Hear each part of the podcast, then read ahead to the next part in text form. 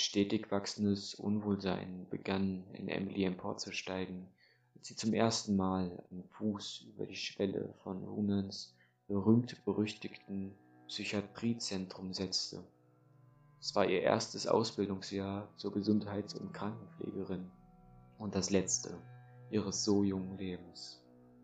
Die genauen Umstände ihres Todes wurden nie vollständig geklärt, doch der verstörte Ausdruck, der sich tief in ihre weit aufgerissenen, toten Augen gebrannt hatte, verriet, dass sie kurz vor ihrem Ableben etwas im höchsten Maße Grauenvolles gesehen haben musste.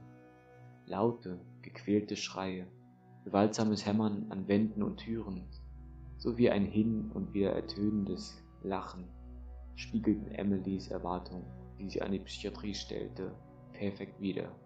Und doch traf es sie so erstaunlich unerwartet. Sie hatte zuvor selten etwas mit psychisch kranken Menschen zu tun gehabt und allerhöchstens mal beim Schauen einer Dokumentation in die Augen einiger Geisteskranker geblickt, bis auf dieses eine Mal vor mehreren Jahren. Aber die Augen, die sie nun durch die kleinen Sichtfenster in den Zimmertüren heraus anstarrten, hatten ein Funkeln in den Iriden, das so furchteinflößend war, dass keine Kamera es hätte festhalten können. Emily hatte sich bisher nie als Krankenschwester gesehen und schon gar nicht als Pflegerin in einer Psychiatrie. Doch ohne die Unterstützung ihrer Eltern scheiterte ihr Studium kläglich aufgrund finanzieller Mängel. Eine Ausbildung war das Einzige, was ihr blieb, und nur das Psychiatriezentrum bot zu diesem Zeitpunkt noch freie Ausbildungsstellen an. Wie es aussah, sprangen die ersten Auszubildenden bereits nach wenigen Wochen wieder ab, und als Emily sich nun in den Mauern dieses Gebäudes wiederfand, verstand sie auch wieso. Mehr als nur nervös folgte sie Annabel Koslowski, der Oberschwester, durch die schier endlos lang wirkenden Gänge an den einzelnen Zimmern der Patienten vorbei. Es ist wichtig, dass du einen ersten Eindruck von den Patienten bekommst. Schließlich bist du schon sehr bald für sie verantwortlich. Mit diesen Worten hatte sie den kleinen Rundgang begründet. Dieser gestaltete sich für Emily wie ein Besuch im Zoo, ein Erlebnis, welches sie als Kind immer mit ihren Eltern genoss.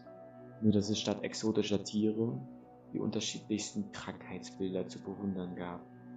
Von starken Depressionen, die zu mehreren Selbstmordversuchen führten, über Schizophrenie bis hin zur multiplen Persönlichkeitsstörung war alles vorhanden.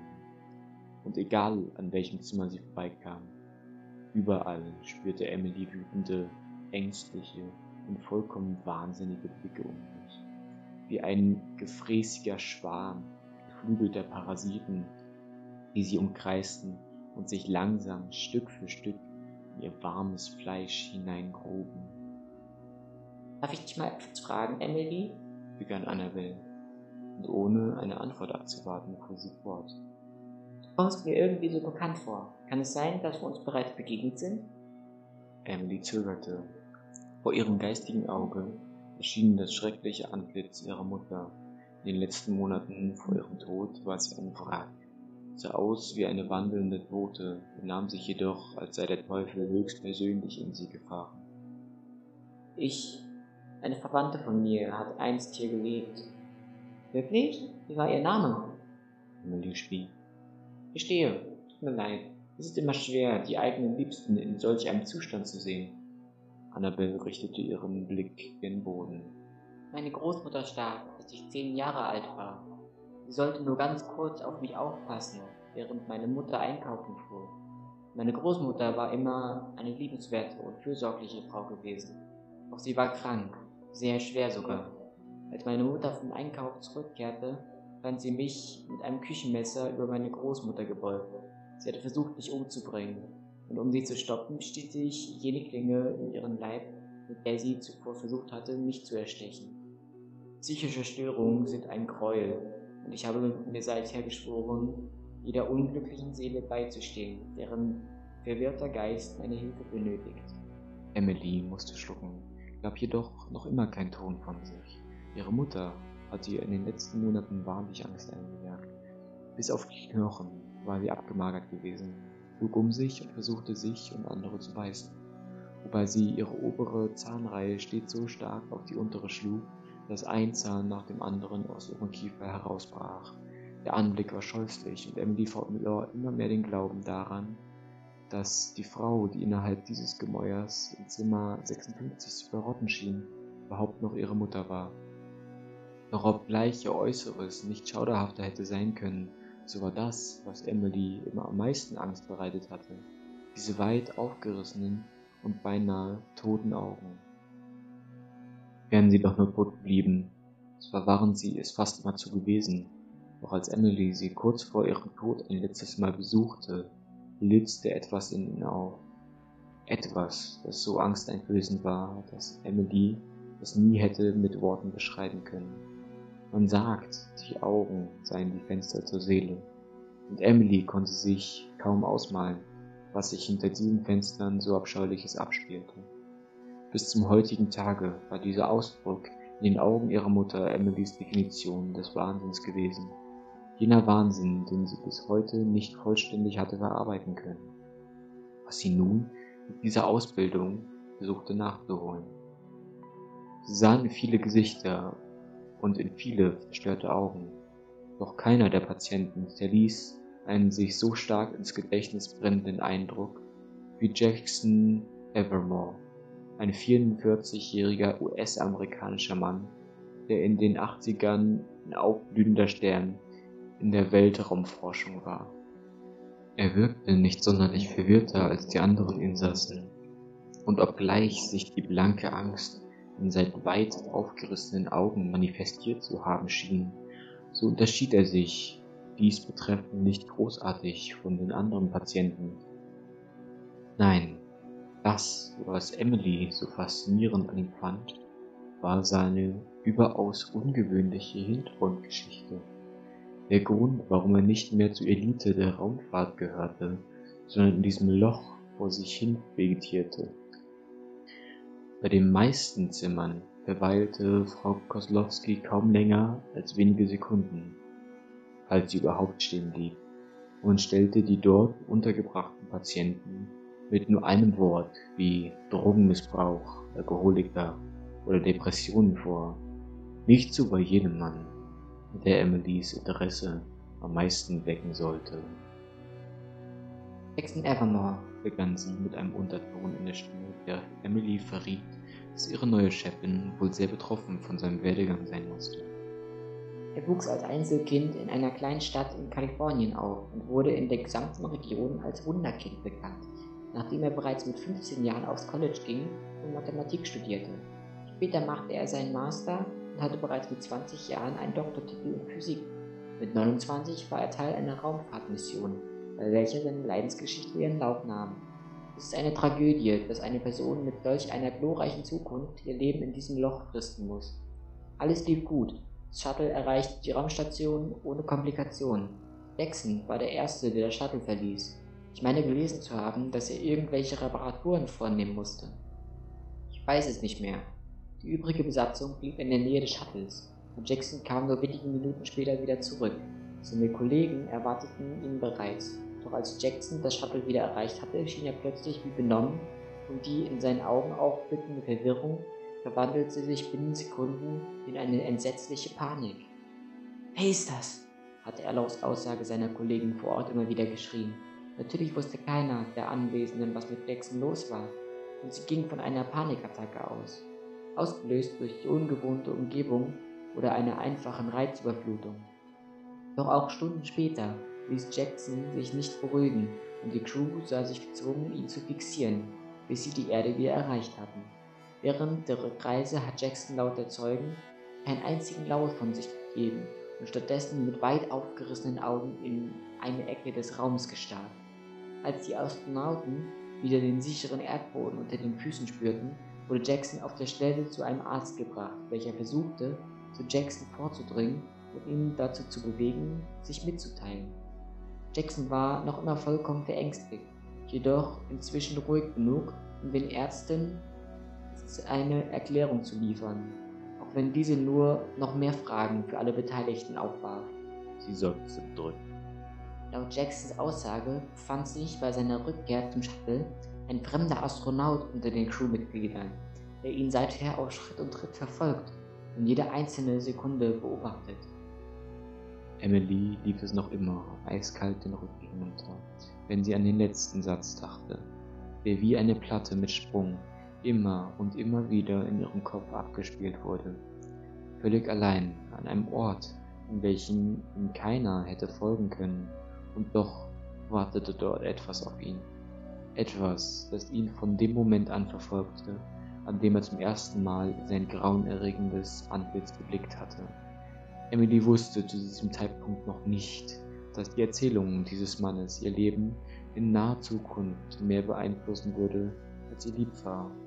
Und schon ihr erster Arbeitstag bildete sich als eine achtstündige Nachtschicht auf ihrem Dienstplan ab. Sie war alleine, hatte den Blick angespannt auf den Monitor vor sich. All die Patienten wurden rund um die Uhr mit Kameras überwacht versammelten sich zu einem riesigen Mob aus Bildern vor ihr auf dem Bildschirm. Normalerweise war dies eher eine Seltenheit, doch Runan war für rätselhafte Vorkommnisse bekannt und so wurde besonders bei den Verrückten der Stadt darauf geachtet, dass sie genau dort blieben, wo sie waren. Einige schliefen, andere liefen hektisch hin und her, während wiederum andere ängstlich in einer Ecke kauerten und die Kamera beäugten, so als wäre sie ein feindseliger Roboter oder ein anderes künstliches, geschaffenes Wesen der Regierung, das gesandt wurde, um sie zu töten. Und Emily vermutete, dass diese Menschen in ihren Zellen genau das dachten.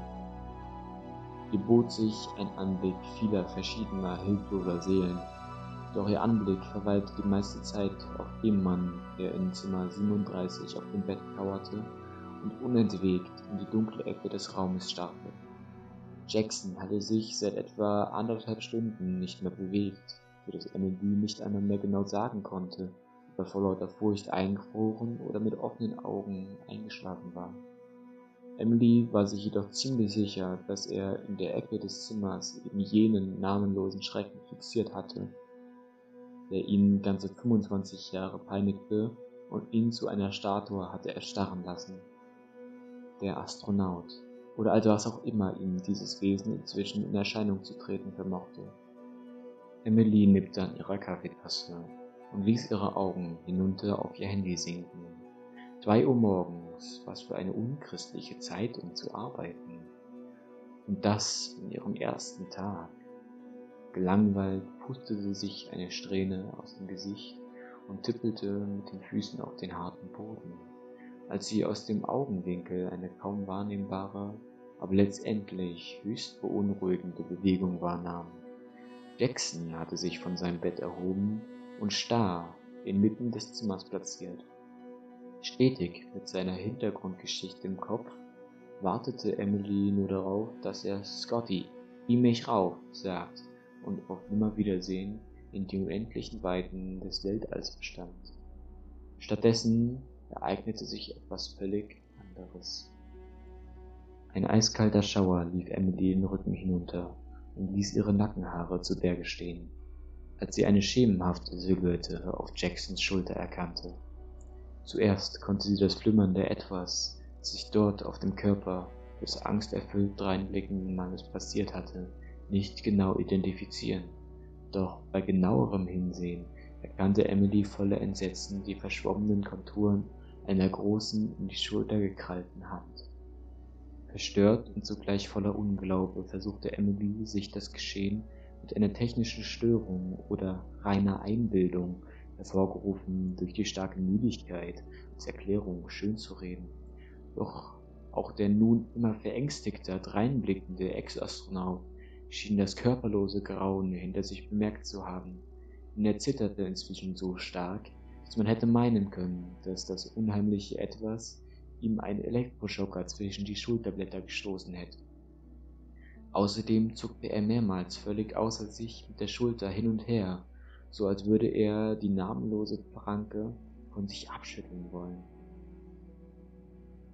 Dies war Emilys erster Arbeitstag und bereits jetzt begann die junge Frau, trotz ihrer Versuche, das Ganze als Hirngespinst abzutun, damit an ihrem Verstand zu zweifeln.